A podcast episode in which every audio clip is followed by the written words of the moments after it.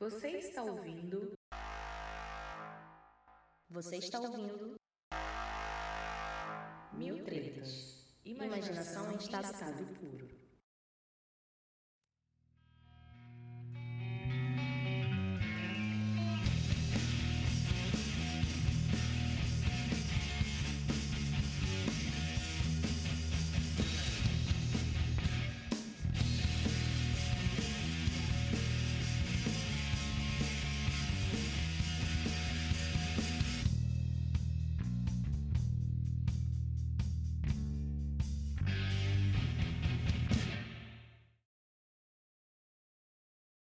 Esse ano ele foi o supra-sumo da frustração, né, velho?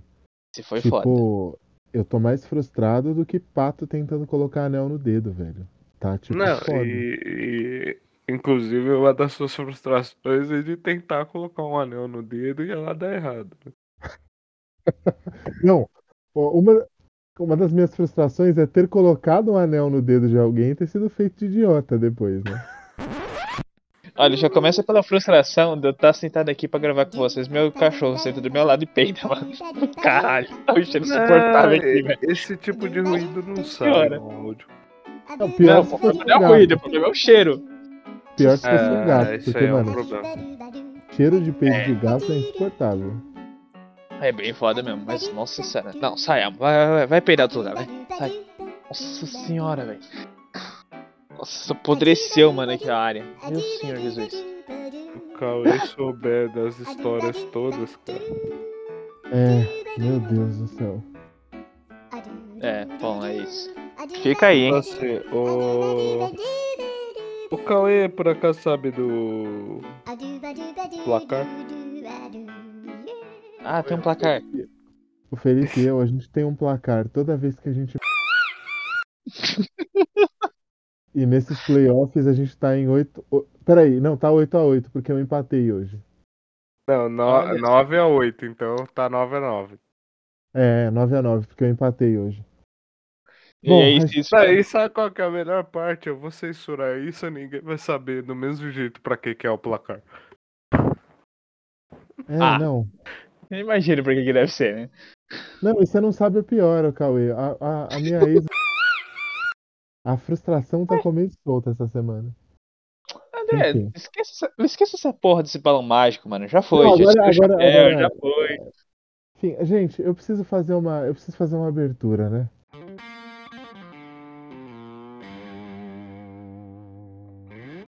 É, galera, embora vocês estejam muito frustrados também, eu imagino que estejam.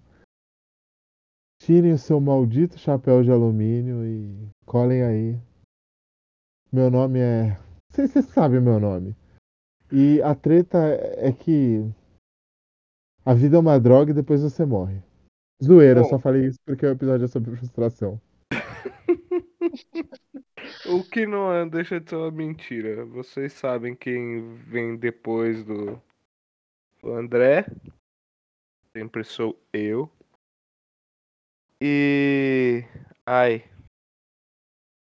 Gente, eu só queria. eu- Eu tô frustrado demais, velho. Eu só queria minha vida assim. Hã? De boinha, sabe? Hein? Mas não tá dando certo. Mas alegria, o meu Tretas voltou. Vamos, vamos ter alegrias. Bom, eu, né? Sou Ale- o. a, a alegria tá na sua mão, Cauê. Tá na sua mão. Ih, fudeu. Fudeu. Bom, pra quem não me conhece, meu nome é Cauê, sou um dos hosts do Guia Definitivo para Quase Tudo. E se a gente for falar de frustração, eu vou em que entrar numa seara bastante específica que é a vida de universitário. Por quê? Porque a faculdade é uma merda e só melhora quando acaba. É, é isso. Olha, gente, é. Assim, eu já tive outras frustrações. Eu já tive períodos de muita Essa é frustração na vida. do caralho, velho. Já tive episódios de muita frustração na minha vida ao longo desses meus. Vocês sabem que eu tenho 40 anos, né? Ao longo desse tempo todo eu tive muita frustração, mas esse ano ele foi o auge da frustração.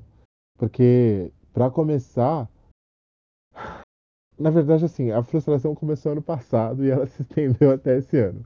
Uhum. É, por causa desse distinto programa e de outras atividades que o Felipe e eu fazemos, fiz- fizemos, fazíamos e faremos, eu acabei conseguindo um trabalho numa área aí que na área da comunicação, tal. E, e, cara, me venderam Ah, me venderam o, o Linhagem Geek como se fosse Jovem Nerd, sabe? Me venderam me venderam o, o Brasil Me Paralelo como se fosse a Warner Bros. É, me venderam o, o Star Wars como se fosse Duna. Tipo, Ô, vai Ah. tomar no cu, velho. Não, não, não, não, não, não, não, não, não, não, não, não, não, não, não, não. Vamos, vamos colocar os pingos nos is aqui. Você, você acre... caiu no conto do mundo corporativo. Eu te avisei. Tá? Que que eu te aconteceu? avisei.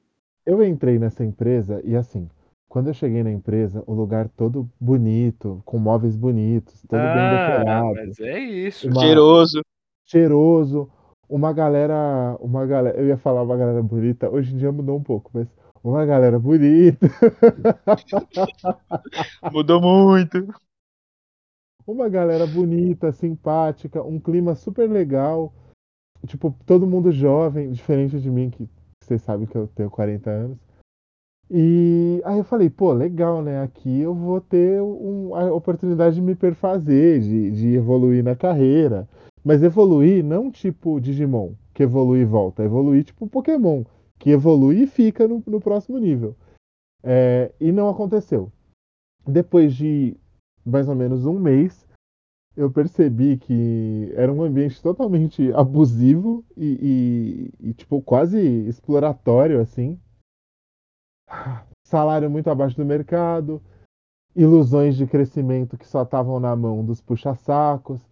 E aí eu comecei a perceber depois de um tempo que o clima orga- organizacional do lugar, que deveria ser uma agência de publicidade, cara, parecia que eu trabalhava no, no, no vigésimo tabelião de notas do Tucuruvi, velho. Tipo, eu tava numa repartição pública. Eu me sentia o Lineu, sabe o Lineu da Grande Família? É, é, assim, pra você conseguir aprovar uma legenda numa foto, aquela porra tinha que passar por cinco pessoas em duas rodadas. Parecia playoff da NBA, você só decide em sete, tipo.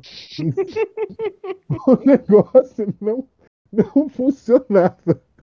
E chegou num nível que, além de, de ter destruído o meu sonho de, tipo, entrar nessa área de, de comunicação, de agência de publicidade, de, de etc., de, de trampar com relações públicas, né? De um dia, quem sabe, tá fazendo um junket da Marvel, sabe? Um, um não sei, levando artista para comer em restaurante de beira de estrada quando o ônibus quebra, sabe? É, recebendo o Keanu Reeves para eu falar que, porra, Constantine foi foda, mesmo não sendo igual o, o, o Hellblazer e tal. Enfim, e aí eu me vi dentro de uma repartição pública que tinha carimbo, que tinha instâncias. E aí, por exemplo, vamos supor, hoje é, o, a Holanda foi campeã mundial de futebol. Aí é, eu preciso fazer um vídeo hoje falando sobre a história da seleção holandesa, sobre o carrossel holandês de, de 74, 78 e etc. E eu preciso fazer esse vídeo hoje, porque a Holanda foi campeã do mundo hoje. Só que aí eu tenho que pegar o roteiro desse vídeo, eu tenho que mandar para uma pessoa. Só que essa pessoa que tem que ler o roteiro, ela tá fazendo outras 72 coisas e ela tá com a cara enfiada no celular, fazendo milhares de coisas na rua, comprando ternos caros e quando aquele, aquele roteiro é finalmente aprovado, já faz uma semana que a Holanda foi campeã do mundo e agora a gente já tá pensando no Corinthians. Era mais ou menos essa a minha sensação. Ninguém Olha. mais fala disso, né? E ninguém mais Olha. fala disso. Eu vou te falar um negócio que pra você uma semana era- ainda era de boa. Pra mim foi bem mais que uma semana. E E você lembra? Pra mim o bagulho era questão de uns dois meses. Só pra vocês terem uma, só pra vocês terem uma ideia. Chega pra falar de frustração, vamos começar logo batendo, chutando o pé na porta dessa bosta, né?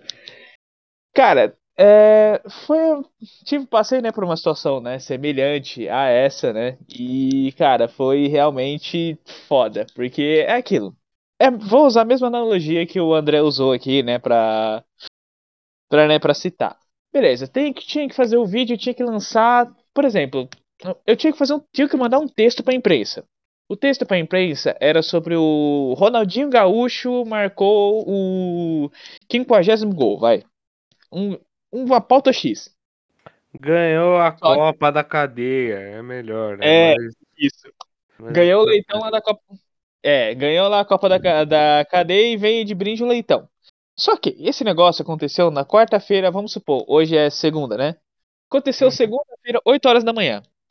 Todo mundo sabe que um release, né, para ele conseguir, né, performar legal na imprensa, ele tem que ser disparado no mínimo, no mínimo, assim. Se o negócio aconteceu 8 horas, o release tem que estar, sei lá, 9, cara, estourando o prazo máximo, meio-dia, tá lá na mão da mídia pra galera ir lá ver, fazer entrevista e tudo mais.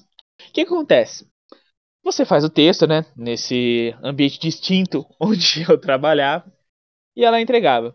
Só que aí eu entregava para um cidadão, é, isso já faz alguns anos já, esse, esse rolê que aconteceu. O que, aconte- o que acontecia? O cara, né, que lia o meu texto, ele tinha uma capacidade cognitiva igual a um orangotango com alguma compressão letárgica, porque você chegava pra ele e perguntava, ah, sei lá, o que, que é pragmatismo? O cara falava que era seguir ordens.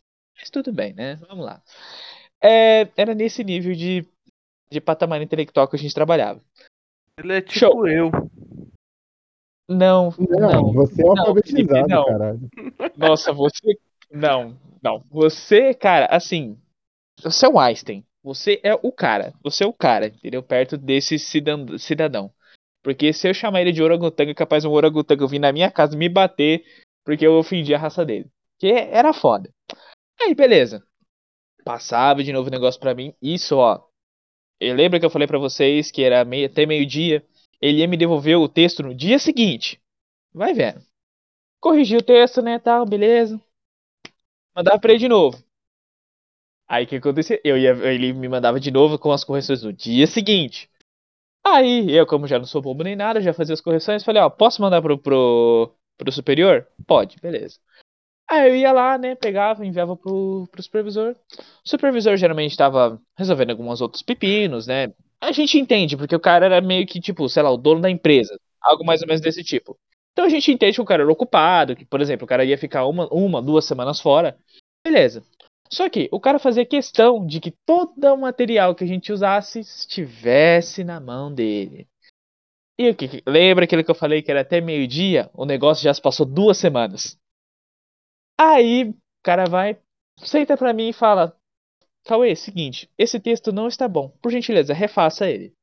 Beleza, vamos lá, a gente refaz de novo. Isso já tá. Isso já contou duas semanas e meia. Vou lá, faço o texto de novo, entrego pra ele. Só que o cara viajou de novo. O que aconteceu? Mais duas semanas o cara fora. O cara pega o texto. Cauê, não está bom ainda. Aí eu, puta que pariu. O que que tá acontecendo? Porque é aquilo, né? Vamos lá, vamos né? O porquê que o cara fazia tudo isso? Porque ele simplesmente não aceitava que existia um outro padrão de escrita além do que ele conhecia. Só que o padrão de escrita dele é como se fosse um chimpanzé que estivesse dando cabeçada no teclado. Porque é muito ruim. E ele, né, ele meio que forçava as pessoas a terem um, um modelo de escrita semelhante. E Calma aí, outra coisa. O tempo dele, eu acho que esse cara, ele é um elfo. Como os elfos, como os elfos são imortais, a noção de tempos deles é diferente. Um anão, é, por exemplo, isso. um anão vive, um anão vive 300, 400 anos. Então, ele tem um pouco de pressa para ele minerar lá, tal. O elfo, ele pode vir com o cinzel e dar uma pancadinha por dia na rocha. Daqui a 200 anos ele termina, tá tranquilo, porque ele vive para sempre mesmo. Esse que você, esse você trabalhava para um elfo. É, é, é bem provável que sim. Ou se não era um elfo, era um cara que se imaginava como um elfo, só que na verdade era só um cavalo figurante que aparecia no Senhor dos Anéis. Mas tudo bem. É, aí, beleza. Chegava. Isso, ó. Eu vou falar. Um, um mês, obviamente, tem quatro semanas. Aqui, eu já contei mais ou menos umas quatro semanas e meia. Né? E lembrando que, que o tema tava quente, né? Entre aspas, há quatro semanas atrás. E eu lanço o release, né? a- depois de mais ou menos um mês e meio. E, né, esse elfo maldito, ele chega pra mim e fala que eu tenho que performar melhor porque a, o meu resultado de imprensa está baixo. Dá vontade de você chegar pra ele e falar, obviamente que meu resultado de imprensa, de imprensa está baixo. Justamente pelo quê? Porque o, a pauta que era pra ter colo sido colocada dois meses atrás está sendo colocada agora e ninguém mais tá nem aí. Saca? E você para assim pensa e fala, meu Deus do céu, aonde esse lugar vai parar? Bom, né? É, esse lugar está aberto até hoje, né? Tenho contato com algumas pessoas lá. Mas a galera fala que o bagulho já tá indo quase a bancarrota também, né? Porque o rolê tá, tá pesado. Também com um modelo desse, né? Uma comunicação onde ninguém se comunica, pelo amor de Deus, né? Ah, tinha um cara, Felipe. Tinha um cara que era assim, ó. Esse, esse cara. Esse cara que eu conheci, ele é mais ou menos parecido com esse aí. Ele, ele era nesse nível. É, uma vez, ele escreveu um texto que era para mandar para um, dos, um dos, dos, nossos clientes, né? E eu trabalhava com o cliente mais importante da agência. Tipo assim, eu era um funcionário chave, porque além de eu trabalhar em vários setores e fazer o trabalho de três pessoas recebendo o salário de uma, quer dizer, o salário de meia pessoa, né? Eu, eu cuidava do cliente mais importante. Um dia, é, o, o Mandrião, que era meu chefe, que era o dono também, por coincidência, ele me mandou um texto e esse texto era para fazer um disparo informativo. E ele escreveu o texto no, no e-mail, né? Aí um uhum. dia eu fui lá, eu fiz as correções de eu pontuação. Eu lembro dessa história. Correções ortográficas de pontuação tal. E assim, digamos que. Essa história é, é maravilhosa. Precisou de, precisou de um número razoável de correções, porque esse cara, embora ele seja jornalista formado, ele não é um. Ele não é epítome do, do, da escrita boa, tá ligado? Aí, beleza. Eu fiz as correções e mandei o texto para ele de novo. Eu falei, Fulano, e aí, como é que tá o texto? Gostou? Ai, olha, não tá bom não. Não tá bom, não gostei desse texto. E eu acho que vai ter que mudar. Aí eu fui lá, printei o e-mail, subi o print do e-mail no WhatsApp e falei: Então, Fulano, este texto que você falou que tá uma bosta, foi você que escreveu. Eu lembro dessa história também, você me contou. Aí ele assim, olha, ah, não, ó, é só você fazer duas ou três alterações que ele fica bom assim. É, é, é que ele não tá exatamente do meu gosto, mas daqui a pouco ele fica bom. É aí que eu fiz com mandei... pressa, né? Eu fiz com pressa. Aí eu fui lá e mandei. Eu fiz correndo. Fui lá e mandei, beleza. Aí teve um outro dia que eu escrevi um texto e assim, eu essa essa esse cliente com o qual eu lidava, ele é uma é uma entidade, uma das entidades mais importantes do Brasil. Dessas entidades de classe, né? De... Hum. E quando eu, eu fazia o trabalho de relações públicas meio que terceirizado para essa para esse cliente nosso. E aí eu tinha que escrever para ministro, pro, pro próprio Mandrião, né, pro, pro nosso futuro ex-presidente, tinha que escrever para governador, para prefeito. Então, você tem um certo existe um certo cerimonial para lidar com essa gente. Tipo, existe um certo nível de linguagem, tá ligado? Eu não posso chegar pro governador e falar: "Oi aí, parça, vai ter um evento aí, ó, se você quiser colar, é nós que voa, bruxão, que o bagulho lá vai tá caótico, cuzão. Você é louco, ó. Vai ter uns caviar, tá ligado? E goró, goró, sabe o que, que vai ter de goró, parça, o, o, o Garcia, mano Garcia? De goró vai ter uns Cabernet Sauvignon, ó. Os bagulho. Mano, você tá, você não tá nem ligado. E aí, mano, vai, vai, vai rolar uns garçom, tá ligado? vai tocar um som firmeza e o bagulho vai ser louco. Tipo, eu não posso chegar e falar assim pro governador. Aí eu tava Se fosse o Dória, podia. É, não, o, o, o, o Homem Brinquedo é foda, né? O... ah. Aí não, aí beleza. Eu escrevi o ofício e você tem que escrever numa linguagem extremamente formal. Principalmente quando você está escrevendo ofícios para quem vai ser empossado num cargo, blá blá blá. Eu fui mandar um ofício para o novo ministro da infraestrutura, que substituiu o Nerso da Capitinga lá, o cara de areia mijada, o, o Tarcísio de Freitas. Aí eu fui mandar o, o, a parada pro ministro e, mano, eu falei, tipo, eu, eu pesquiso a vida do cara antes, vejo tudo que ele já fez, tipo, todas eu vejo o currículo dele, eu faço, mano, eu faço direitinho. Tipo, tanto que os meus ofícios, eles eram num nível muito mais pá do que o pessoal costumava fazer. Aí, beleza. Eu escrevi, é, por causa das suas, é, das suas realizações muito importantes para blá, blá, blá, blá. E, mano, se você já leu três ou quatro livros na sua vida, você sabe que muy é uma forma formal de muito, né? De muito. O animal foi lá escreveu: Olha, isso aqui você precisa terminar as palavras que você escreve. Porque como que você quer mandar. Por quê? Detalhe, ó, eu sou escritor profissional. E o cara é o cara, né? É um. É um ele é ele. Eu sou escritor profissional. Esse é um dos meus trabalhos eu tinha que submeter os ofícios a ele para ele ver se o texto estava bom. O cara que não tem metade da minha experiência de escrita, eu tinha que submeter o texto para ele. E aí, o cara ia lá e fazia essas coisas, de tipo, eu escrevo muito, que é tipo, né, uma forma de muito, o cara olha para mim e fala e fala que não dá, que não tá bom.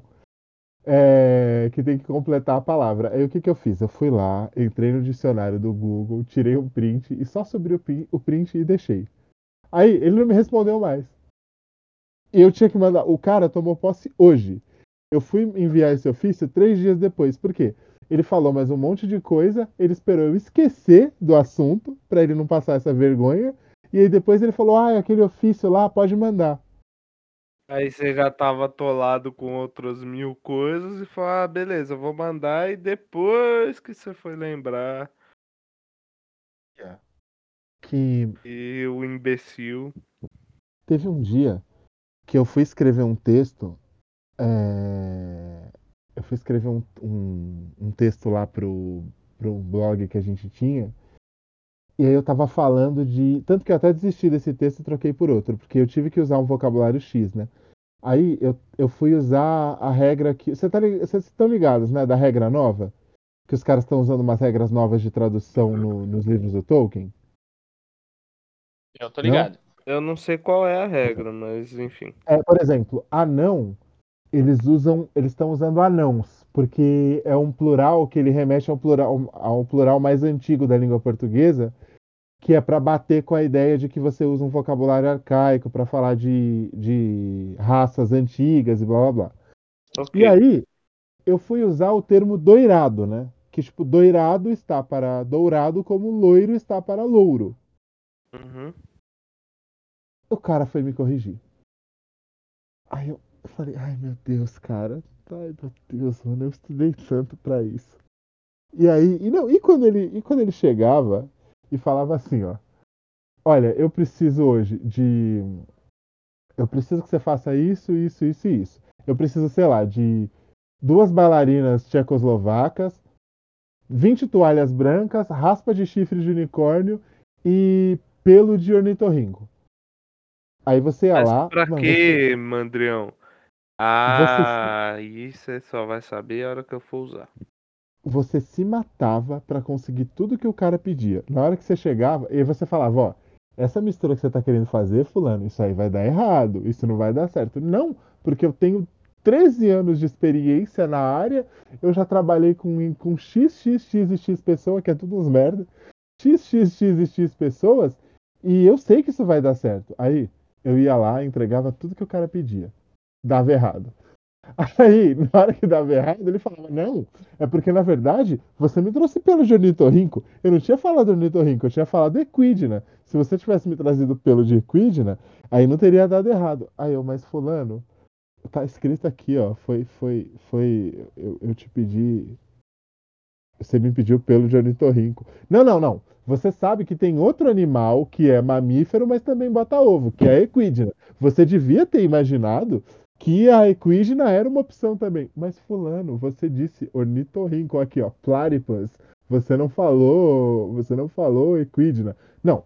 Se você, olha, esse é o problema de trabalhar com gente que não tem experiência. Se você tivesse é. experiência, é. você teria pensado na equidna. Nossa, esse meu chefe também, aquele que eu tava falando, é igualzinho. E ele tem ainda um ponto a favor, né? Dele, ou não, sei lá, fica a interpretação de você que está ouvindo. Que é exatamente aquela questão que você falou que é, beleza, você tem, vai, quantos, an- quanto tempo você tem de escrita mesmo, André? Experiência de escrita? Ó, eu, eu ganhei o meu primeiro concurso de escritor em 2011. Então a gente coloca uns É, uns 10 11 anos. anos, vai. É, uns 10, 11 anos. 10, 11 anos, beleza. Então, vou usar o seu exemplo, tá? Você vai lá, tal, você chega, você tem 10 anos de anos de escrita, você é historiador, você é professor de inglês tal. E esse cara te pede pra você fazer o quê? Um trabalho em inglês falando sobre a história da América. Vamos colocar assim, algo que você sabe o que você está dizendo, né? Beleza. O cara vai lá, né? Esse meu antigo chefe, ele ia, fazia esse negócio, você entregava pra ele exatamente o que ele pediu. Chegava, o negócio estava impecável. Você passava por, por eu, né? Quando era eu, eu passava por mim, passava por uma outra supervisora que eu tinha, passava por outro supervisor, ia, relia de novo, passava pra galera, chamava outras pessoas, lê, vê se tá bom. Todo mundo achava que era tava uma maravilha. E o bagulho estava uma maravilha, né? Sabe, aquela, sabe aqueles negócios que você, tipo, você olha e você fala, cara, eu sei que eu fiz um trabalho extremamente competente? Beleza. Vamos lá pro nosso chefe, né? É, nosso que eu tô querendo dizer aqui no sentido, né, figurativo. Vocês entenderam, vocês entenderam. É, É como se fosse Ai. aquele narrador falando. E agora nosso herói está em sérios apuros. Exato. Chegava lá, né? Que ele geralmente chamava, né, na sala dele também pra falar, né, desses negócios. Ele chegava assim, então, Cauê, esse texto está aquém do seu potencial. Aí você fica, oi? Aí você fica, não, porque a história, porque quem descobriu o América não foi Cristóvão Colombo. Foi, na verdade, na verdade, foram os indígenas. Indígenas da onde? Provenientes da Antártica, que eles vieram através de um disco voador que veio lá de Marte depois que aconteceu o apocalipse, aonde eles deram ainda uma postagem no Sol e é isso. Você está errado. Aí você olha pra ele e você fala, mas peraí, é... eu sei disso porque eu faço isso, então não é exatamente isso que você está falando. Como não pode ser isso que você está Você está me questionando? Aí ele, né? Porque de- eu, é, dependia do emprego, né? Então o que a gente fazer? Não, peraí, não. Por que, que você, que, que você tem aí pra falar? Não, porque você tem que ver que eu, como sou uma mente superior, eu sei do que estou falando. Aí aquele momento você olha e você fala, puta que pariu, aonde eu fui me enfiar? O cara se acha o próprio Brainiac, né? Contemple o muro original. Atrás dele está o maior segredo do universo. Eu só ouso vir até aqui. Aviso-lhe uma última vez. Só um intelecto nível 12 tem a menor chance de sobreviver ao que está prestes a experimentar. Então estou acima da média. Não, ele achava que ele era. Não, foi igual o Felipe falou. É, ele era o Brainiac. O cara era, assim, o pináculo máximo da sabedoria humana. Só que, aí você perguntava pro cara, né? É. Falei, não, beleza, tranquilo. É, então, qual que é a sugestão que você, que você quer dar? Ele, ah, é, troca então que quem descobriu o América não foi Cristóvão Colombo, mas sim Pedro Álvares Cabral. Aí você para, você olha e fala, oi? Falo, oi, como é que é? Aí é exatamente isso. Por quê? Porque eu sei do que estou falando, porque eu sou intelectualmente superior. Porque eu já visitei 24 países. Porque eu já sentei na mesa do presidente da República. Qual República? A República das Bananas. Mas isso não vem ao caso. Fora que eu trabalhei oito anos. Fora, né, que eu trabalhei oito anos numa emissora super renomada. Eu acho que ele falava na época que ele trabalhou na. Puta, qual que foi na época? Caralho. Rede TV. É, algo nessa pegada. Só que em lugar nenhum aparecia que ele realmente trabalhou nessa emissora. E você fala, peraí, caralho, tipo, peraí, se você trabalha numa, numa emissora, por exemplo, vai, seja a Rede TV, que a gente sabe que não é lá essas coisas, por oito, por oito fucking anos, e não aparece em lugar nenhum, cara, se eu tivesse trabalhando, sei lá, numa emissora, vamos supor que SBT, por exemplo, vai, na Globo, se eu estivesse trabalhando na Globo, cara, eu ia pintar na minha testa e falar assim: eu trabalhei na Globo. Só que né? O cara que trabalhou na RTV não tinha porra de lugar nenhum. Aí você fala, hum, interessante. Até porque o cara, né, era o dono da empresa, então se ele falasse que ele trabalhou oito anos, vai, pro, sei lá, pra Rainha Elizabeth, né, como assessor de imprensa dela, você, como reles proletariado, vai questionar o seu empregador? Não, você fala, beleza, chefe, experiência aí, tá ligado? Então, um dia quero ser igual você. Maldita foi a hora que eu falei essa maldita dessa frase, né? Porque quando você ainda tá um pouco novo, né, na, no trampo, você ainda tem aquela noção, tipo, porra, cara, que é muito lindo. Nossa, como esse chefe que fala comigo, ele é muito sábio. É, meu querido. Tempo passa. A E, meu, cobrança outra- vem. É foda. Outro, outro tipo de frustração que eu tava pensando aqui é. Bom, uma delas, o, o Felipe e eu estamos resolvendo agora, que é o lance do bar tal. Mas uma coisa que eu sempre. que sempre foi frustrante pra mim, e vem a calhar com esse assunto que a gente tava falando de tipo chefes bizarros e, e, tipo empregos enganosos e arrombados e tal. Que é assim.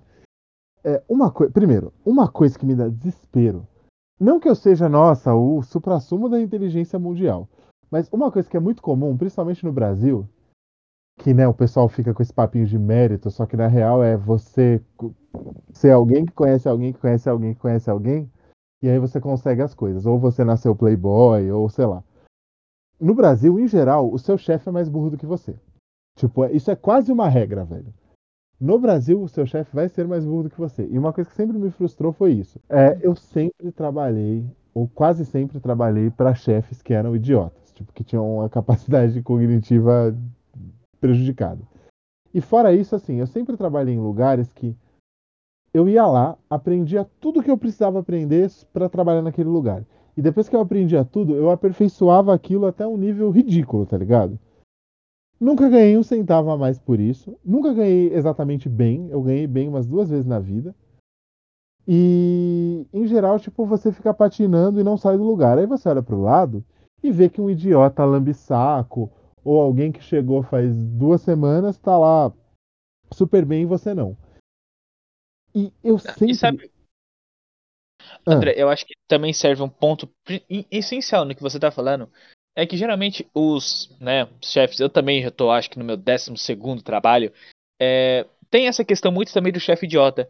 E uma coisa que ainda, acho que complementa ainda mais o que você tá falando, é que geralmente esses chefes idiotas, eles pedem coisas impossíveis do- de quem eles estão empregando. Tipo assim, ah, eu quero que você seja formado em Harvard, tá bom?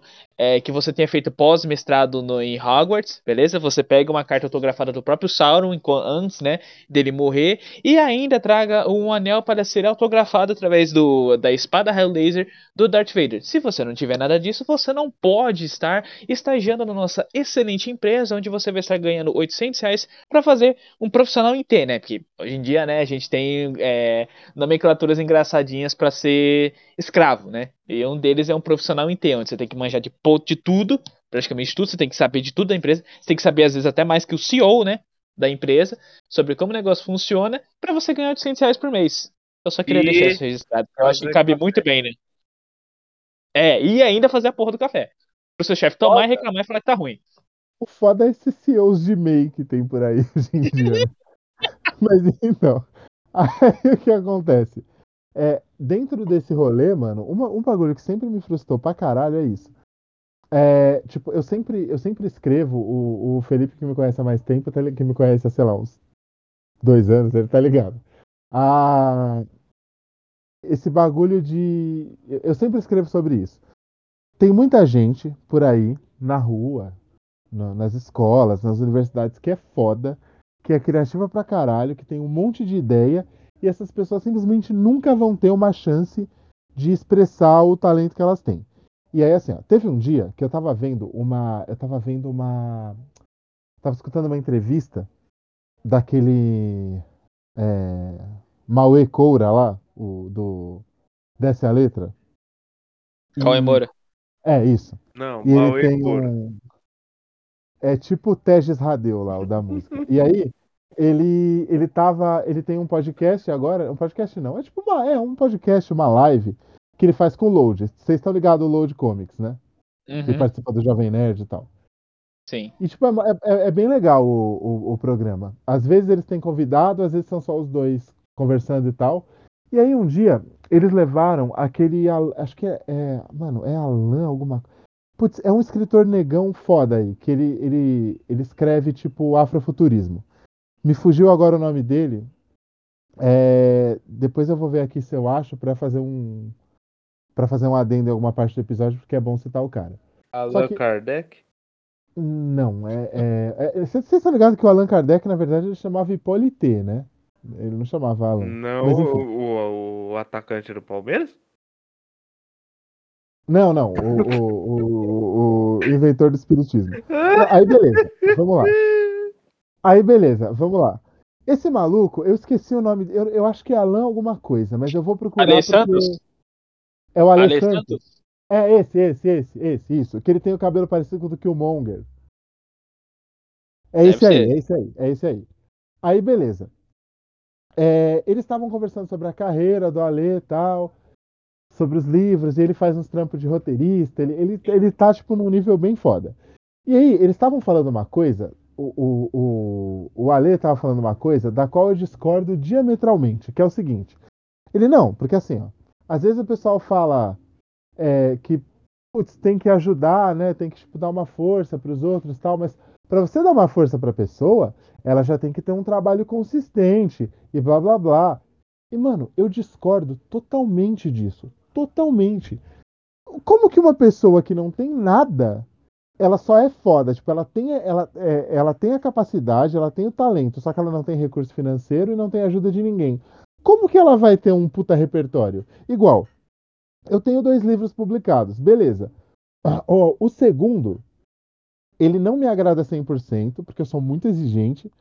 E o revisor, ele fez umas cagadas. Tipo, eu paguei o cara e o cara, tipo, revisou de qualquer jeito. Só que como eu tava em cima do prazo para entregar o financiamento coletivo, eu precisei entregar desse jeito. Mas o cara, tipo, deixou uns erros que me irritaram. É, E no meu primeiro livro, que é um livro um pouco maior, tem, tipo, 200 e... quase 300 páginas, é, a editora fez um trabalho porquíssimo de revisão e tal. Então, tipo assim, mesmo eu, que eu tenho dois livros lançados, e tipo assim, eu confio nas duas histórias que eu escrevi. Tipo, eu, eu confio muito nos dois plots, eu acho eles bons. Só que, como eu não tinha grana pra entrar numa editora grande, eu tive que entrar na editora que me aceitou, é, o meu trabalho foi automaticamente prejudicado. Por quê? Porque os caras não tinham os profissionais necessários para que o livro saísse da versão bruta para um bagulho super foda. Por exemplo, nessa editora aí do meu primeiro livro, eles só tinham a figura do revisor ortográfico. Eles não tinham a figura do editor, o editor de conteúdo, saca? O cara que chega, te dá uns toques e fala: ó, isso aqui você podia ter feito tal coisa, ó. Esse personagem, se você tivesse matado ele, talvez teria dado mais peso à história. Esse daqui não tinha. Aí, beleza. Como que eu vou ter um puta repertório se eu não consigo nem começar do jeito mais apropriado? Por quê? Porque eu não tenho recurso financeiro, mano. Eu não tenho visibilidade. Para eu conseguir alguma visibilidade, demorou muito tempo e ainda assim eu tinha um Instagram com quase 10 mil pessoas e o Instagram vai te sabotando, né? Ele vai te escondendo se você não paga tal. E aí você vai sumindo. Para eu conseguir um pouco de visibilidade, eu tive que me fuder e ainda assim toda vez que eu dou três passos para frente, eu dou dois para trás, ou, ou, dou quatro passos para trás. Então eu achei, tipo, essa observação muito, muito, eu sou totalmente contra isso. Mas enfim, eu fiz esse rolê todo para Ela falar é meio de que, nichada, né? É uma declaração meio nichada. É, Parece é, que tá é. falando Tipo de uma assim, situação muito específica. é, isso é meio, ô Felipe, isso é meio aquele papo do, do Cariani, do Uhum. Renato Cariani. que, Pra quem não conhece, é um daqueles caras maromba lá tal. Um dia ele tava falando de uma dieta que, tipo assim, é só você comer fruta e não sei o quê. Eu vou tomar um gole d'água enquanto eu tô falando e a magia da edição corta isso. Então, a magia da edição não cortou, mas eu voltei. Aí o que acontece? O, eu até comentei disso com o Felipe também. O Cariani falou o seguinte: é, porque uma dieta legal, tal, você não precisa comer coisas super extravagantes. Se você comer sempre frutas e legumes e não sei o quê, é, você vai ter uma dieta saudável. E qualquer um pode comprar isso. Ah, e se você não pode comprar, vai trabalhar, né? Tipo assim, querendo dizer que se você é pobre é por culpa sua. Beleza, eu trabalho feito um filho da puta. O quilo de tomate tá 20 reais. Se eu quiser tomar um quilo, se eu quiser comprar um quilo de tomate. E assim, é, eu, eu saí do trabalho que eu, que eu tinha, né? Que tinha um chefe maluco. E agora eu tô num outro trabalho que me paga bem menos, mas que me dá tempo de ir trabalhando nas coisas do bar que eu tô montando com esse digníssimo senhor aqui, que é meu sócio no podcast também. E aí ele falou isso, é, porque a pessoa, é, vai- se você não tem dinheiro, vai trabalhar. Aí beleza, eu vou mesmo comprar um quilo de to... Ah, eu vou comprar um quilo de carne, né? Que tá 90 reais o quilo da carne de segunda.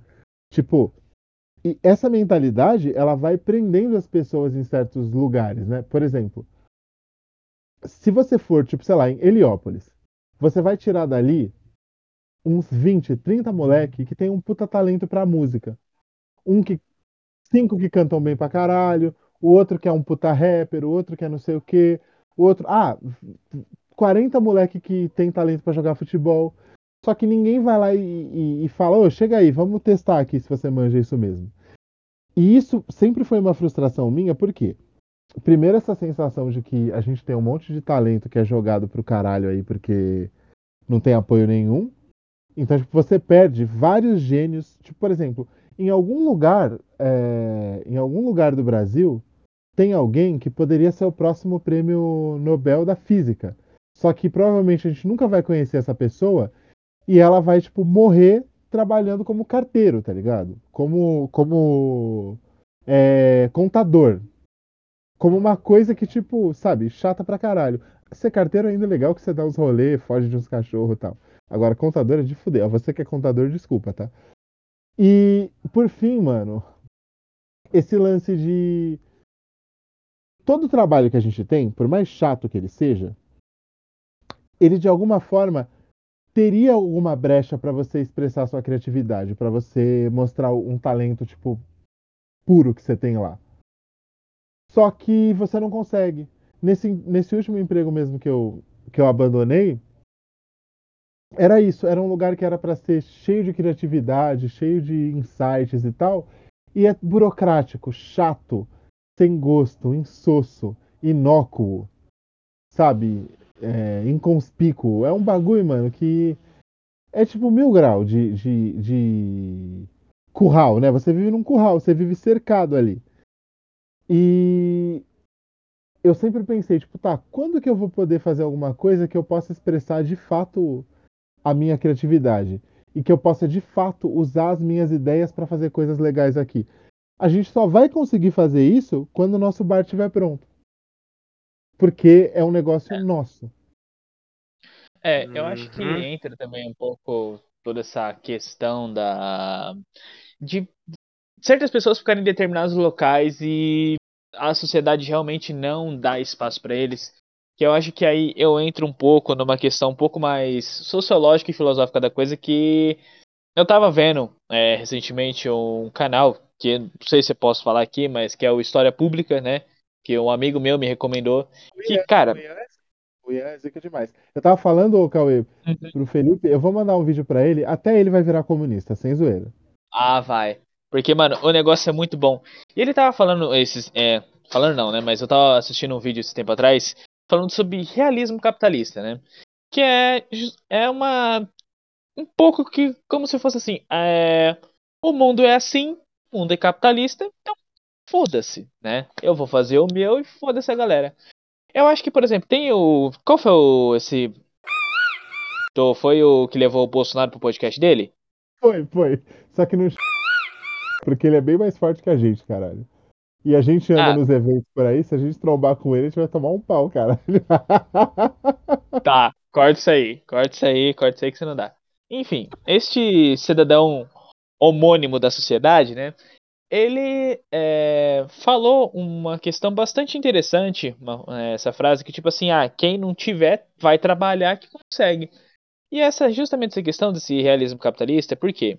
Porque esse realismo capitalista ele traz uma visão introspectiva do ser humano para dentro de si e ele não passa não mais a ver as outras pessoas. Ele tipo, eu tenho que fazer o que é bom pra mim e o resto que se foda. E muito também do que a gente prega o liberalismo. Sim, eu vou eu vou citar aqui meia culpa porque eu falava assim que eu era liberalista, até eu conhecer de fato, né, o que era o liberalismo, que é na verdade um bebê recém-nascido do capitalismo, né? Puta que pariu. Até hoje eu me arrependo disso. Mas enfim, né? Rosemary, né? É bem isso, tá ligado? Aquele da profecia, tá ligado? Então, Caralho, só a gente É. que é velho vai entender isso. Ninguém mais vai entender. Felipe, você acha que alguém vai Puta, entender isso? Não Não vai, velho. vai, velho. é, não vai mesmo Não não. vai. Puta. É, era, era bom, né? Fazer o quê? E o que acontece? Eu acho que essa questão da oportunidade da, dos jovens, eu acho que tem oportunidade? Tem. Não dá pra você dizer que não tem oportunidades. Mas sabe pra quem? Pra cara que é burguês, entendeu? Pra cara que é filhinho de papai, que é um exemplo excelente de, eh, de oportunidade dada ao Estado para as pessoas erradas. Universidade pública. Aí a gente entra de novo aqui nessa, né, na minha, a meu campo de frustração que é universidade.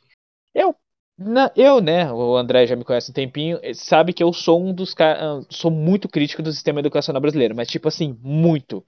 Eu acho que o sistema educacional brasileiro tinha que reformar assim, de cabeça para baixo. Tinha que demolir tudo e construir tudo de novo. Por quê? Vamos lá. Universidades federais, certo? Universidades federais, você tem o Enem, que, gente, quem me falar que o sistema do Enem é um sistema igualitário, puta que pariu. Vai andar um pouco na rua, vai conversar um pouco com a galera que, meu, sai um pouco do seu quarto, tá ligado? Ou debaixo da pedra onde você tá. Porque, eu cara, digo mais, nem simples e nem igualitário. Exatamente. Sabe, sabe por que eu falo isso? Porque é, eu, né, tive a oportunidade de fazer um cursinho lá na Paulista, que é o cursinho da Renfield, que, né, tinha um preço popular tal, era que cabia dentro do meu bolso. E o, o- tinha lá um professor de química, né, que eu gostava de trocar ideia com ele e tal, ele era homossexual e tal, e a gente trocava muita ideia sobre isso. Até que um dia eu cheguei pra ele e falei, "Pro- é, professor, é, o senhor já fez o Enem depois que você se formou?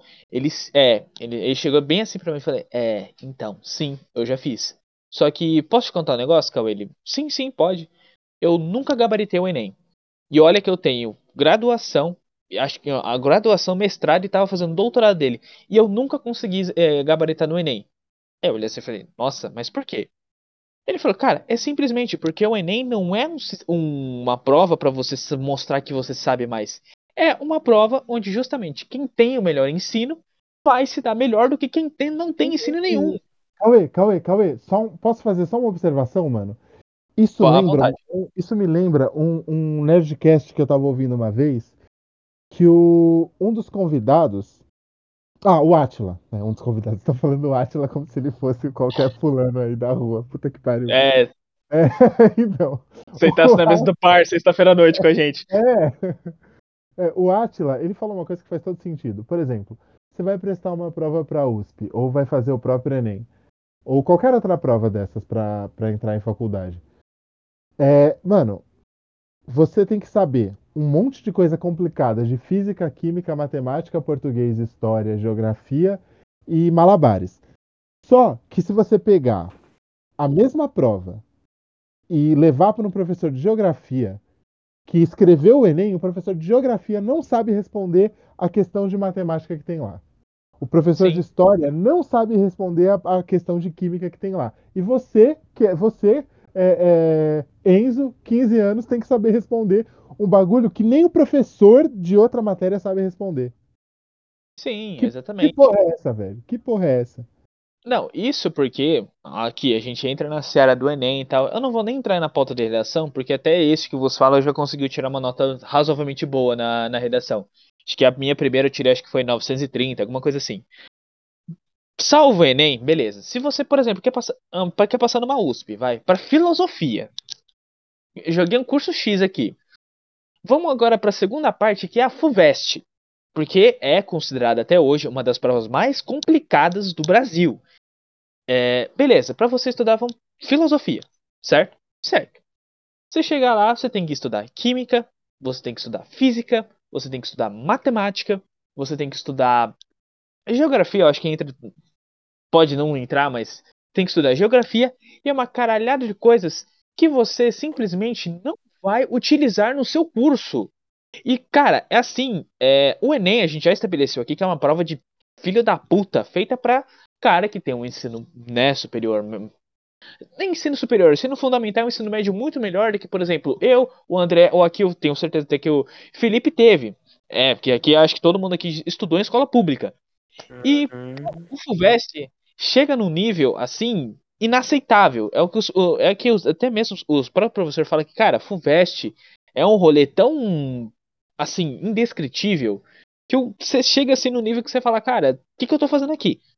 Tanto que, por exemplo, chega, é, você vê todo ano, vai, chega lá, por exemplo, tem mil alunos que passam para sei lá, 50 mil alunos que passam para, né, faz lá a primeira fase do Enem. Desses 50 mil, se você tirar, por exemplo, sei lá, 10 mil que vão passar para a segunda fase, é muito. Porque essa prova é muito complicada. E aí, beleza. Ok. Passado tudo isso, você ainda tem que. Você entra na faculdade. Porque aquilo, né? O mais ah, fácil, ainda, por incrível que pareça, é você passar no vestibular. Porque vem a parte mais complicada que é você terminar a porra da sua faculdade. Por quê? E por que, que eu coloquei a USP aqui nesse balaio? Porque a USP, infelizmente, atualmente, é... sim, tem um monte de babaca da USP. Zo- zoeira. Tem gente boa também, como tem gente ruim em todo lugar. É, É, mas a USP, muita gente boa assim, zoeira. é, mais sério. então, né? Mas brincando. É que eu- mas é que eu não tô-. É, eu não tô afim de trazer um processo aqui pro programa, né? Até porque é uma história com a USP é um pouco conturbada. Mas enfim, é, o ponto que eu tô querendo chegar é o que o quê? A gente já estabeleceu que Enem e FUVEST são provas para quem tem ensino, teve ensino particular ou teve uma condições melhores do que, né, esses três que vos falam aqui tiveram. E o que, que acontece? Essa galera é, por exemplo, filho de juiz, filho de empresário, tal. Eles estão pouco se fudendo pra, da vida. Então, o que, que eles fazem? Eles entram numa faculdade pública porque tem renome, né? Porque, pô, ainda por mais que tenha muita gente falando, ah, é porque a USP isso, USP aquilo, ainda é a USP. A galera vai lá pra fazer o quê? Pra fumar maconha, pra é, fazer festa, uns trote bizarro, porque, mano, os trote da USP são bizarro de ruim. Não, tô falando assim, tipo assim, só fazer isso, entendeu? Não é pra estudar, não é pra, tipo, trazer algo, coisas novas, entendeu? Falei alguma coisa eu errada? não entendi. Você falou fumar maconha ou você falou fumar crack? Porque deu um lapso na hora. Ah, Porque Ente- se for fumar crack, fudeu, velho. Hashtag descubra. Hashtag descubra. Mas Eu então, vou ter que ouvir depois pra saber se ele falou maconha ou crack. hashtag descubra. Deixe nos comentários o que vocês ouviram. Mas então, o que que pega dessa galera? É que como é uma galera que eles não estão nem aí com nada, eles acabam denegrindo a imagem de uma instituição que era para ser referência. Porque, por exemplo, é a mesma coisa da USP, é da UFRJ também, que a galera fala que também não é lá, é bem assim essas coisas. E a gente ainda tem um outro movimento, né, que é o movimento emborrecedor do Brasil, né? Que é, atualmente quem faz universidade é considerado burro. Burro. Por quê? Porque eles são doutrinados através de é, professores que são de esquerda, então tudo que você aprende na faculdade é totalmente errado. Já vamos frisar que, não- que né, se você quer estar sendo, tá sendo é, guiado para determinada ideologia, não é uma doutrinação, né? É um dogma. É, vamos começar por aí, né? Mas tudo bem. É, e graças a esse movimento empurrecedor do Brasil, muitas faculdades estão se vendo em situações, vamos dizer, de precariedade, né? Que a gente ficou bastante escancarado agora, né? Com o recente escândalo do nosso querido Mandrião, né? Porque, obviamente, que ele nunca fez isso. Você acha, gente, que, pelo amor de Deus, o cara que é negacionista, o cara que negou vacina, que eh, prega contra instituições de pesquisas, vai, ser, vai cortar a verba do, de ensino? Gente, pelo amor de Deus, óbvio que não, né? Oh, onde isso? E tem essa galerinha que chega e fala: Ah, porque a tal faculdade é a melhor faculdade que tem. Aí você vai lá, por exemplo, por meu curso, que é o curso de jornalismo. Ah, USP não, não vale de nada. A que vale é qual? Casper Libero. Vamos lá, pra galera da Casper Libero, vamos lá, que hoje eu vou arranjar treta com todo mundo. Meu, peraí. É. Então, você, então você tá falando que. Você tá falando que é só a Casper que vale, né? Que é só o pessoal que É, estuda meu. na Casper que pode conseguir um emprego. Tá Eu bom. estou falando que sim, né, meu? Porque você tá ligado, né? Que consegue as melhores vagas, né, meu? Pelo amor de Deus, né? Mas então, aí beleza. O que, que Caralho, o acontece? Cauê Pra tá querendo arrumar treta hoje, velho. Não, hoje eu tá- é, o motivo é frustração. Frustração é o Olha, combustível do meu ódio. Ó, ó, um, um outro adendo aqui. Eu conheço um imbecil que estuda na Casper Libero. Um idiota. Ele, ele parece um ursinho puff bugado. O cara, é sério, o cara, ele é tão burro que ele deve ser reprovado até no exame de fezes, velho. E, tipo, o, o cara, mano, Se o puff é o contrário. sabe? Tipo. E o cara, mano, é sério, o maluco limítrofe mesmo, velho. E ele. Eu tenho certeza que se ele for disputar uma vaga comigo, eu tô fudido, velho. Eu tô fudido. Ai, cara. Igual quando. Igual, isso me lembra uma vez que eu, eu, eu tava na, na faculdade ainda de história e eu fui disputar uma vaga de professor com, um, com uns outros arrombados lá. E, meu, eu, eu já cheguei a comentar isso aqui no podcast. Eu dei uma surra nos caras. Porque a gente tinha que sortear né, os, os temas das aulas é, demonstrativas num. Tipo, numa cumbuca lá. E aí, mano, eu peguei um tema que eu, que eu manjo muito. Eu falei, beleza, vou me perfazer, né? Mano, eu dei uma surra, eu dei uma puta aula, fiz desenho, dei cambalhota, subi na mesa, passei curiosidades e não sei o quê. Falei a- a- o idioma lá do, do- dos caras da, da região X, fiz o caralho. Só que eu fazia FMU, que tipo, é uma faculdade muito boa, inclusive. É, tipo, em história, direito, tem vários cursos que, tipo, são foda. E aí a menina da PUC ficou com a minha vaga. A moça que gaguejava enquanto, enquanto dava aula. E errou o nome. Ai, meu Deus, cara. Ela chamou. É Ela chamou, ela chamou o Diocleciano, o imperador romano, de Juvenciano. Puta que pariu, velho do céu. Mas Ai, então, meu Deus. você- foi igual, você ó, foi igual.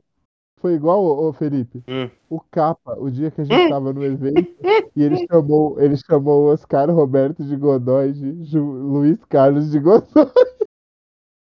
Puta que pariu, velho. O cara não me deu uma dessa.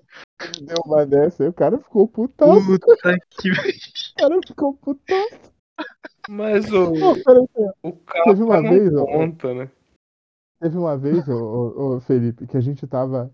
o- Tipo, o Capa, ele, ele, ele namorava minha prima, né? E aí, tipo, ela é daquele budismo japonês e tal. Tava tendo, Puta uma, que pariu. tava tendo uma reunião lá e uma, uma senhorinha que tinha na casa, ela é japonesa. E o nome dela. Enfim, eu não vou falar o nome dela. Só que aí o Capa queria entregar um bagulho pra ela. E ele, ele, ô, dona Mimi Chico. Aí a mulher não respondia. Aí ele, ô, dona Mimi Chico, vem aqui. E ela não respondia. Ele, ô, dona Mimi Chico. E, e, mano, ele chamou ela. Aí, fazia uns cinco minutos que ele tava assim, ele encostou no ombro dela e falou, ô, dona Mimi Chico, dá licença, é que a senhora não tava me respondendo? Aí ela, claro que não, porque meu nome é Mitsuko.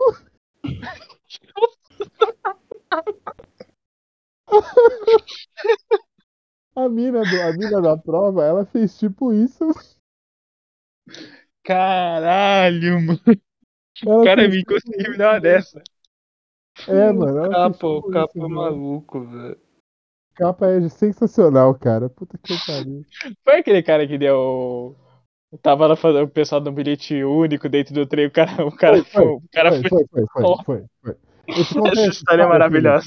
Ele já, ele já descobriu quem eu falei que ele tá virando? Não. Não, né? Ele vai Ô, eu, eu saber. te contei já a história do truco no metrô? Não. A gente tava voltando do show do Iron Maiden. Aí, mano, a gente lá na linha verde do metrô. Não, minto, a gente tava indo pro show. Aí, mano, tinha uma mulher, uma véia, que ela tava parada na frente de um banco. Aí, mano, a véia ficou olhando pro moleque. E tipo assim, sabe, sabe aquela pessoa ruim que ela só quer causar? Porque o, o metrô tava vazio, só que ela encarnou naquele moleque. Que ele tava sentado no banco de idoso. Mas tinha 300 bancos de, de, de- de- Banco de idoso não, né? O banco especial lá. Aí, a mulher, levanta que eu quero sentar. Ela falou bem assim. O moleque cruzou o braço, olhou bem sério pra ela e falou: Não.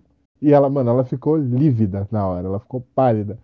Ela, você não vai levantar pra eu sentar? E o moleque falou igual o Pelé. Não. E aí ela, da terceira vez, ele falou, não, não vou levantar. Ela pegou e sacou da carteirinha do idoso e bateu na perna dele. Aqui minha carteirinha do idoso. Tá, eu tenho direito. Aí, mano, o moleque sacou da carteirinha de deficiente. Eu tenho minha carteirinha de deficiente. Tá. Aí o capa pegou o bilhete único dele e falou, truca!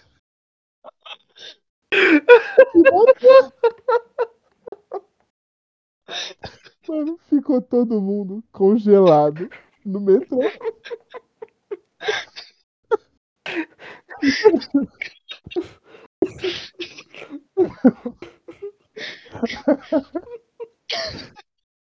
Teve um outro dia, mano. Teve um outro dia. Teve um outro dia que a gente tava no metrô e chegaram, chegaram três tiras dentro do metrô, né? Aí, o, o capa tava parado na frente da porta. Aí um dos tiras virou Tiras pra ele e falou. ou os tiras do metrô? Não, não, não, eram tiras de verdade mesmo. Um dos tiras virou pra ele e falou: Ô, ele tava com a camiseta do Metallica, né? Um dos tiras virou pra ele e falou: Ô, Metallica, dá licença aí. E ele não saiu. Aí o tira: Ô, Metallica. Ele quieto. Aí o maluco pegou no ombro dele, né? E ele virou: Ô, cara, ô, Metallica, você não tá me ouvindo, não? Aí o capa, ele tava putaço nesse dia. Ele virou e falou: Meu nome não é Metallica? Se tivesse escrito Pintão na minha camiseta, você ia me chamar de Pintão. Esse dia eu achei que eu ia tomar um tiro na cara, Ai, cara. foi por muito pouco. Esse dia foi por muito pouco, velho. Ai, meu Deus. Ah, É uma boa forma, eu acho que, de, de finalizar. Ou de caminhar, pelo menos, porque olha. eu, eu acho que a gente pode até parar por aqui. É, Depois dessa, pelo amor de Mano, o capa, velho. O capa, ele deve Ai, ser o ai. Rivolanda do nosso grupo, velho. Deus. Meu Deus do céu. velho. Ai, ai, ai. Pior do que isso, só o dia. Só o dia que a gente tava passando no centro. Aí a gente passou, tá ligado? Na frente daquelas, daqueles sebos. E, mano, a gente entrou no sebo pra ver os discos. E aí tinha umas, tinha uns bagulho, uns DVD pornô, tá ligado? Hum, Puta merda. Tinha um DVD pornô que era sobre um rolê de saci. Meu Deus do céu. Capa pegou, ele pegou o, o- DVD, olhou pra cara do dono da loja e falou assim: Ô, e esse DVD aqui? O que, que o Saci faz? Ele pega a mina de três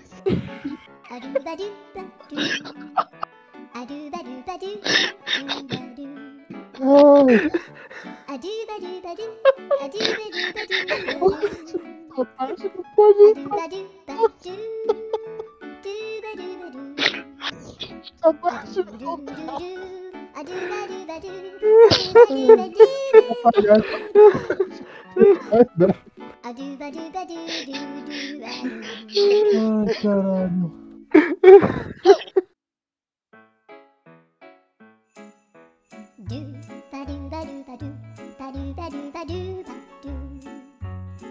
Do ba do do do, a do ba do ba do do do ba do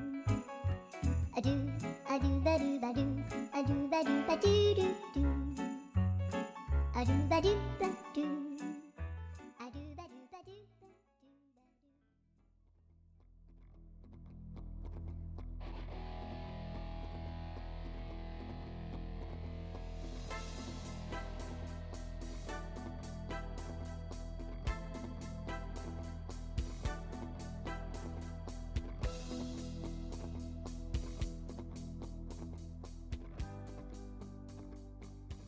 Ao crescer, vemos que tudo é parcial. As opiniões todas prontas. O futuro pré-decidido, avulso e subdividido na zona de produção em massa. Não há lugar para o sonhador ou para o deslocado tão solitário. Qualquer fuga pode ajudar a amenizar a nada atraente verdade. mas os subúrbios não têm chance para aliviar os sonhos inquietos da juventude.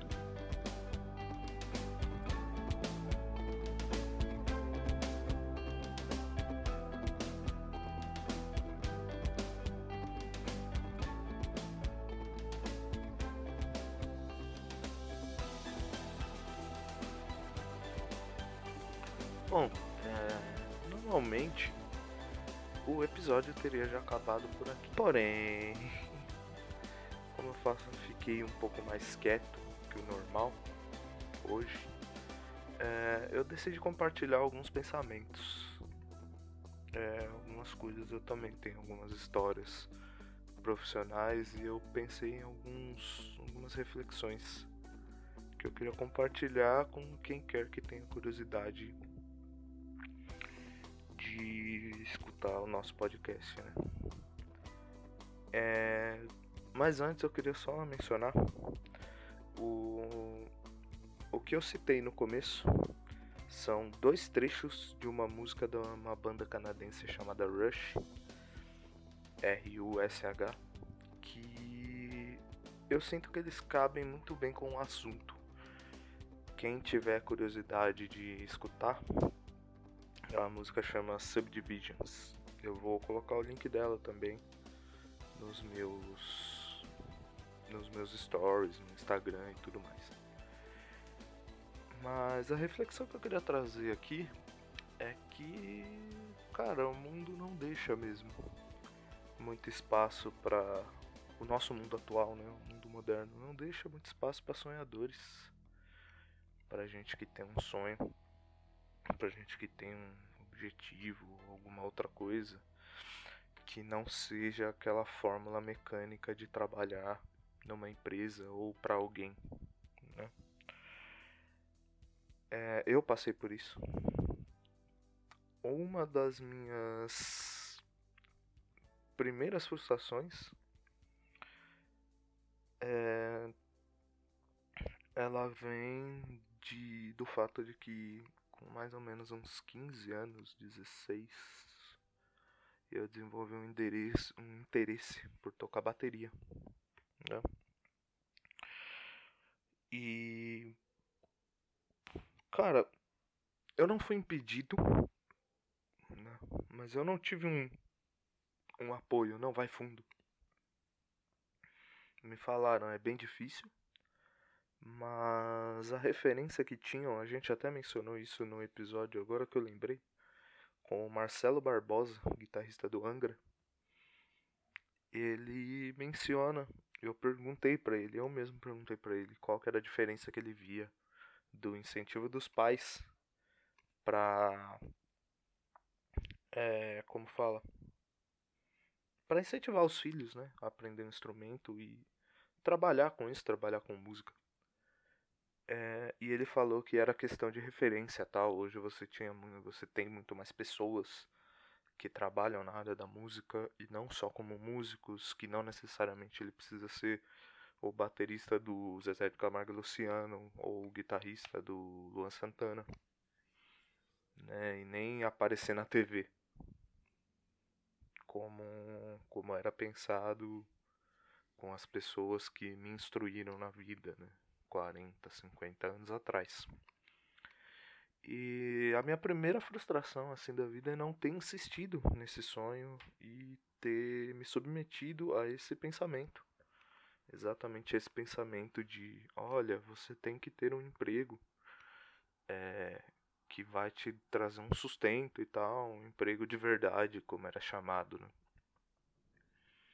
E eu fiz uma faculdade nessa área, eu me formei, eu estudei isso.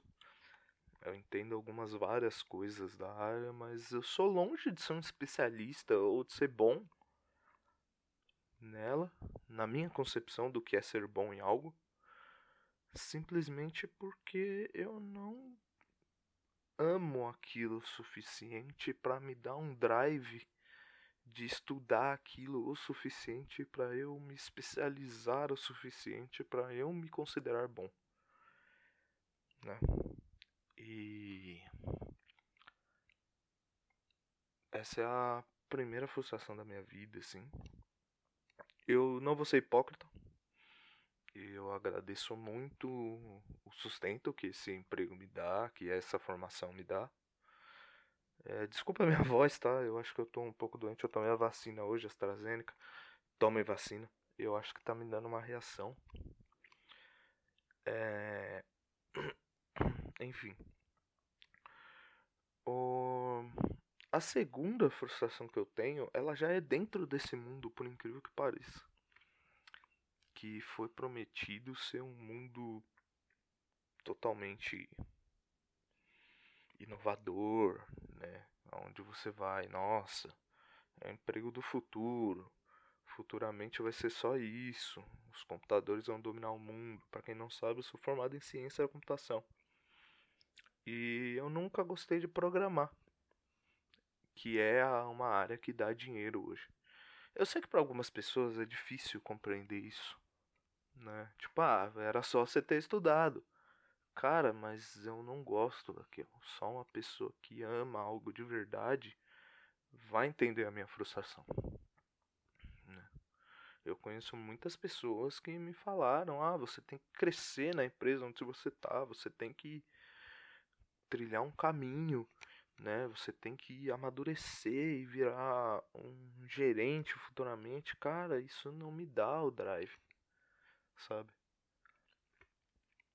o que me daria um drive e eu não consegui me dedicar por causa do tempo que eu tive que dedicar para as outras coisas e uma série de outras coisas que decorreram disso e de outros vários problemas foi seria, né?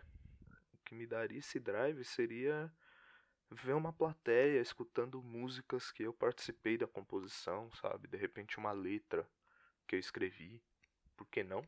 Né? o próprio Rush, o baterista que escrevia as letras. Era um escritor muito bom, inclusive.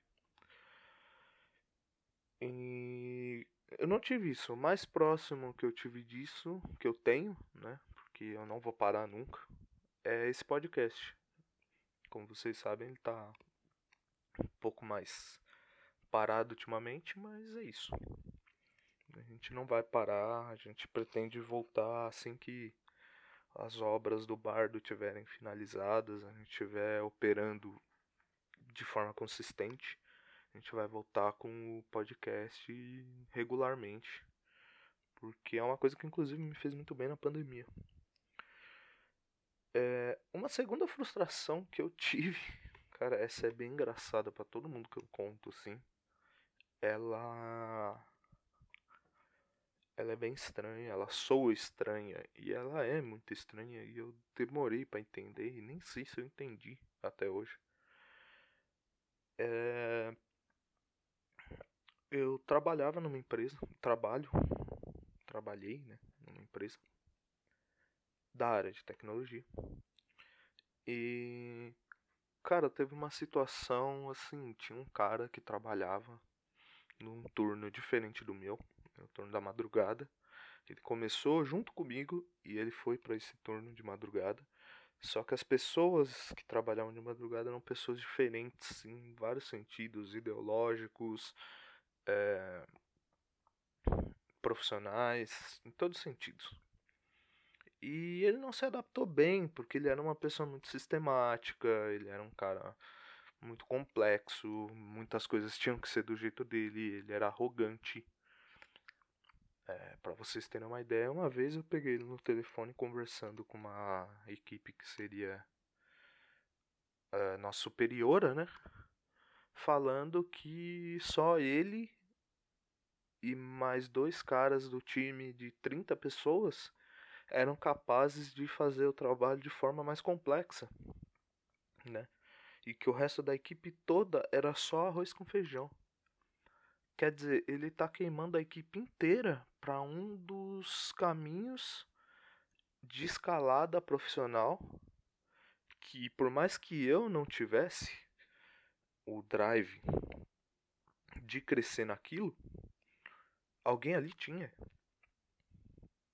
Sabe? E o cara tava lá queimando a galera para poder crescer em cima das costas dos outros.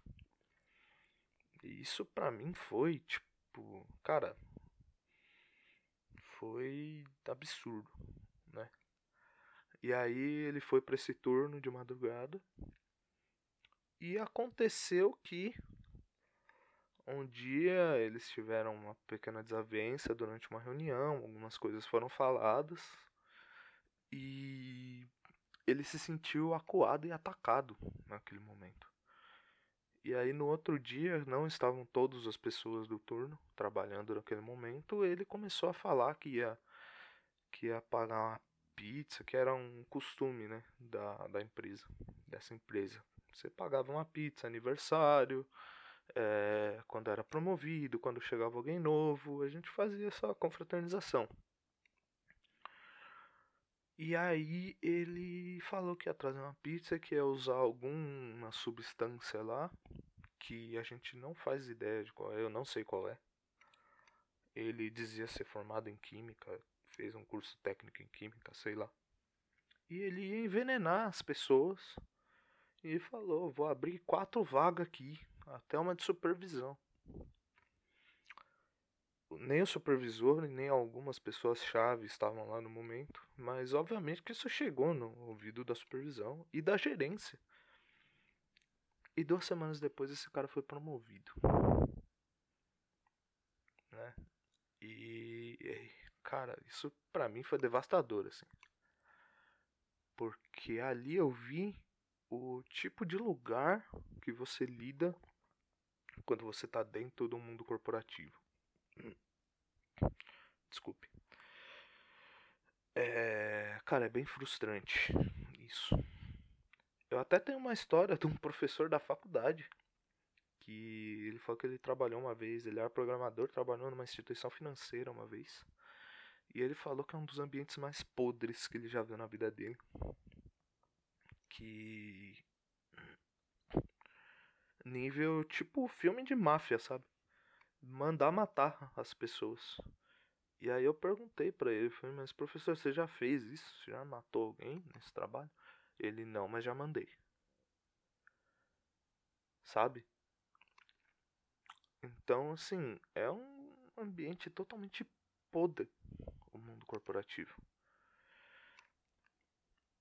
E as pessoas que se destacam, invariavelmente, são filhas da puta. Eu conheço casos de pessoas de bem que se destacaram. Vários casos. Mas também acontece isso. E não que eu não ache que as pessoas não devam se promover, não é isso. Mas, cara, você tomar uma atitude que você deveria ser punido e você ser recompensado é muito frustrante para quem tá olhando de fora.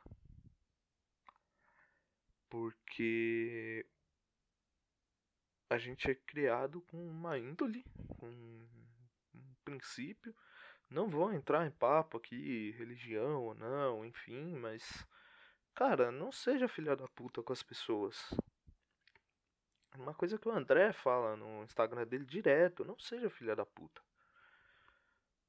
E aí acontece isso e o cara é recompensado. E você fica lá sendo bonzinho e nada acontece. E aí você começa a se questionar. Você fala, cara, eu tô certo? É, eu tô certo em ser bonzinho? Eu tenho que começar a fuder as pessoas? Não, não tem. O sistema que tá errado. E para finalizar, uma outra situação que eu tive também em outra empresa foi era uma empresa que ela tinha uns turnos complicados, né? Uns turnos de seis horas e tal. E sempre tinha muita troca de horário, horário vago, gente de férias e uma necessidade de cobrir esses buracos, né? E eu, por diversas questões minhas, eu falei, pô, acreditando também numa recompensa, ah, eu vou fazer aqui, né? Vou ajudar. Porque não era minha obrigação ajudar ninguém. Naquele sentido. Eu não recebia para aquilo. Então, obviamente, se você tem um contrato, um acordo, e você vai fazer as coisas que estão naquele acordo e vai receber as recompensas impostas naquele acordo. No caso de qualquer trabalho, é a sua função pré-definida, você tem que fazer X, Y, Z, A, B, e você vai receber Y salário. E acabou. Qualquer coisa além disso, ela tem que ser recompensada por fora até pela própria pela própria ideologia de meritocracia que eles mesmos promovem dentro do mundo corporativo, sabe? E eu fazia isso. Só que eu fiz de uma forma hoje eu vejo, eu era muito mais novo. Hoje eu vejo que não era saudável para minha vida pessoal, para minha saúde mental, para nada. Eu desmarcava, cara tinha, tinha plantões de fim de semana, eu desmarcava. Rolê com namorada, rolê com amigo. Remarcava. Ó, oh, aquele rolê de sábado. Será que não dá pra gente fazer domingo? Ah, mas por quê? Puta, tem que cobrir aqui. Tal. Surgiu uma probleminha. Sabe? É Claro, eu recebi algumas coisas. Só que as pessoas que estavam ao meu redor, que eram do mesmo cargo que eu, que poderiam fazer da mesma forma, elas não faziam desse jeito. Nunca fizeram. Inclusive em conversas entre nós, né, longe de gerência de todo mundo, eu já cheguei a ser chamado de puxa-saco por isso. E o cara ria da minha cara e falava: Cara, eu nunca faria isso que você faz. Compromisso pessoal? Nunca. Jamais. Aí eu falei: Não, beleza. Tudo bem, é um direito seu. Talvez você esteja certo. Eu já tinha essa consciência. Talvez você esteja certo. Mas eu tô aqui fazendo. E eu marcava e remarcava coisas e eu agradeço eternamente a uma pessoa em específico que é responsável por um dos uma das atividades que ainda mantém a minha saúde mental em dia. É, que é o meu professor de bateria, Douglas. A gente também tem um episódio com ele. Que ele sempre foi muito receptivo nisso, remarcando minhas aulas todas, sempre que eu precisava. Cara, vou trabalhar duas semanas no horário da aula e aí depois eu vou voltar pro meu horário antigo. Tem como segurar? Tem. Tem como arrumar um horário novo? Tem. Para eu manter o meu contato e eu sinto que eu não fui sincero com ele, eu não retribuí isso. Porque eu não estudei o tanto que eu poderia, não me dediquei o tanto que eu poderia no meu instrumento. Né? Por uma série de outras questões que não cabem aqui. O fato é que essa questão de cobrir horários surgiu uma oportunidade de troca definitiva, que foi exatamente quando ocorreu o episódio da pizza, que eu mencionei anteriormente. E, cara, eu tava crente que era eu que ia. Porque, mano, eu desmarcava rolê de fim de semana. Sabe? E as pessoas responsáveis sabiam disso. Porque eu falava, eu falava, velho, eu tenho um bagulho marcado com a minha namorada, só deixa eu ver com ela ali se eu consigo trocar. Teve uma vez que ela, tipo, falou que não. Sabe? É. Que porque era um rolê muito específico, tal, coisa de família. E eu falei, ó, esse não vai dar. Mas todos os outros, durante os três anos e meio que eu trabalhei lá, Sempre foi possível. E quando chegou essa oportunidade, qual que é o grande lance aqui? Para quem não sabe, trabalhar no mundo corporativo envolve atribuições salariais. E trabalhar de madrugada tem diversas questões de insalubridade, porque o ser humano não é acostumado desde cedo a ficar acordado durante a noite? E dormir durante o dia. Então tem questões de insalubridade, riscos para a saúde, enfim. Então você tem adicionais em dinheiro. Olha, outra questão aqui, você acaba achando prudente vender a sua saúde por dinheiro. Soa bizarro pra você ou não? Pra mim soa hoje mais do que nunca. Mas fato é que eu tava crente que era eu que ia cobrir a vaga, porque, cara, eu desmarquei rolê com a namorada de fim de semana. Sabe? Eu desmarquei almoço de família. E aí a minha surpresa foi que a pessoa promovida foi o cara que olhou para mim e falou que jamais faria isso. E eu escutei dos superiores: "Olha, você ajuda bastante, mas você não é o único que ajuda. Isso foi uma porrada que eu não vou esquecer nunca. De verdade. É... Desculpa novamente. Isso me deu um... uma mentalidade diferente, sabe? Eu comecei a pensar diferente. Eu falei, porra, eu faço uma coisa que ninguém faz. Ninguém, absolutamente ninguém faz. E a minha recompensa é você não é o único que ajuda. Para vocês terem uma ideia, depois disso eu falei comigo, eu pensei comigo mesmo, falei, não vou mais. Não vou mais fazer isso. É, afetar minha vida pessoal para poder poder suprir as necessidades da empresa. E uma dessas dessas situações ocorreu novamente, eu falei que eu não poderia. Tinha um outro cara que talvez fizesse parecido comigo e ele não estava, ele também estava de férias. Tiveram que mover o horário de três pessoas para cobrir um cara que saiu de férias. Né? Coisa que eu faria sozinho porque eu tinha esse pensamento de mudar minha vida inteira. Então, é, o que eu quero, que eu quero colocar aqui, é, para não me estender demais, mais ainda, né, do que eu já tô, é, se eu posso deixar uma mensagem para vocês que tá, para você que está escutando, eu sei que alguém tá precisando escutar alguma coisa dessa para ter um clique. É, corre atrás do que você ama, mano. Ou mana. Né? Manix. Corre atrás.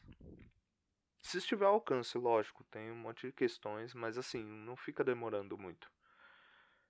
Vê o que, que dá para resolver, vê o que, que dá para tirar da frente e corre atrás, sabe? É, se você tentar de verdade é, se tiver uma pequena chance, tenta. Porque isso pode te trazer algo de bom. E caso você consiga, se você não conseguir ou tiver numa situação parecida e quiser falar comigo, o meu Instagram tá aí, né? Arroba Felipe Nakandakari. Pode me mandar mensagem, a gente conversa. Não tô querendo ser psicólogo de ninguém, eu não sou formado em psicologia, eu só tenho algumas experiências. Se te interessar, você pode entrar em contato comigo e a gente conversa e troca uma ideia. E cara, na ideia, talvez uma, alguma coisa que eu diga, alguma coisa que alguém diga para você, não precisa ser eu, pode ser algum amigo próximo, mas talvez essa ideia ela dê para você um norte de como seguir, sabe? E. Cara, tente ir atrás do que você ama. É, não tem problema você ter um emprego paralelo. Ah, mas Felipe, eu preciso pagar a conta. Cara, é a minha visão também. Olha o que o André tá fazendo. Sabe? Tipo, ele trabalha como autônomo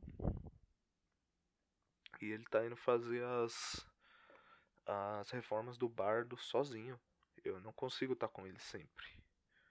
Por uma série de questões pessoais e por causa do meu trabalho. Né? Eu tenho folgas e eu consigo estar com ele nas folgas para ajudar, mas coisas acontecem.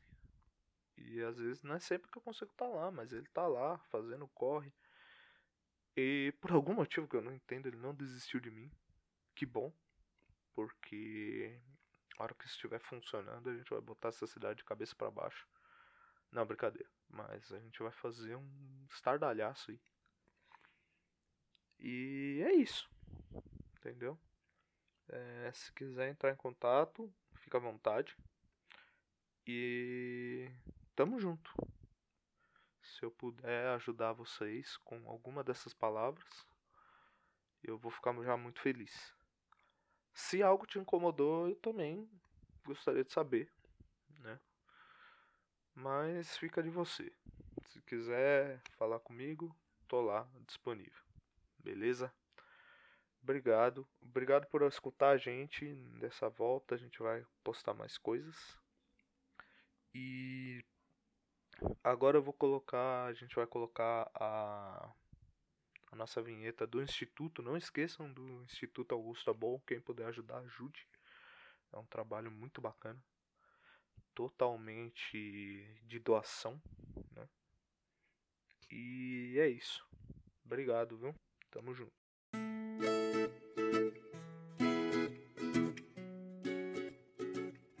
O Mil Tretas apoia o Instituto Augusto Abou. O Instituto é uma casa de apoio a pessoas carentes que sofrem de câncer e as suas famílias. O Instituto atua para fornecer toda a estrutura e apoio necessários para manter as famílias e as casas de pacientes que enfrentam o câncer. Hoje, o Instituto apoia dezenas de famílias e, com a sua colaboração, pode apoiar muito mais. E para ajudar o Instituto Augusto Abou, você pode contribuir com todo tipo de doações: móveis, roupas, alimentos não perecíveis, utensílios de cozinha, brinquedos, enfim, tudo aquilo que for útil e necessário para manter uma residência no dia a dia. O Instituto Augusto Abou fica na rua Oscar Rosas Ribeiro, número 182, no Jardim Almanara, em São Paulo. Lá, você pode fazer a entrega de doações, além de visitar o bazar do Instituto, que conta com uma série de itens como roupas e outros objetos, por preços extremamente acessíveis. Para mais informações e mais formas de apoiar o Instituto, acesse o link para o site na descrição desse episódio e ouça o episódio número 22, que fala especificamente sobre leucemia e sobre o Instituto em si. Apoie essa causa.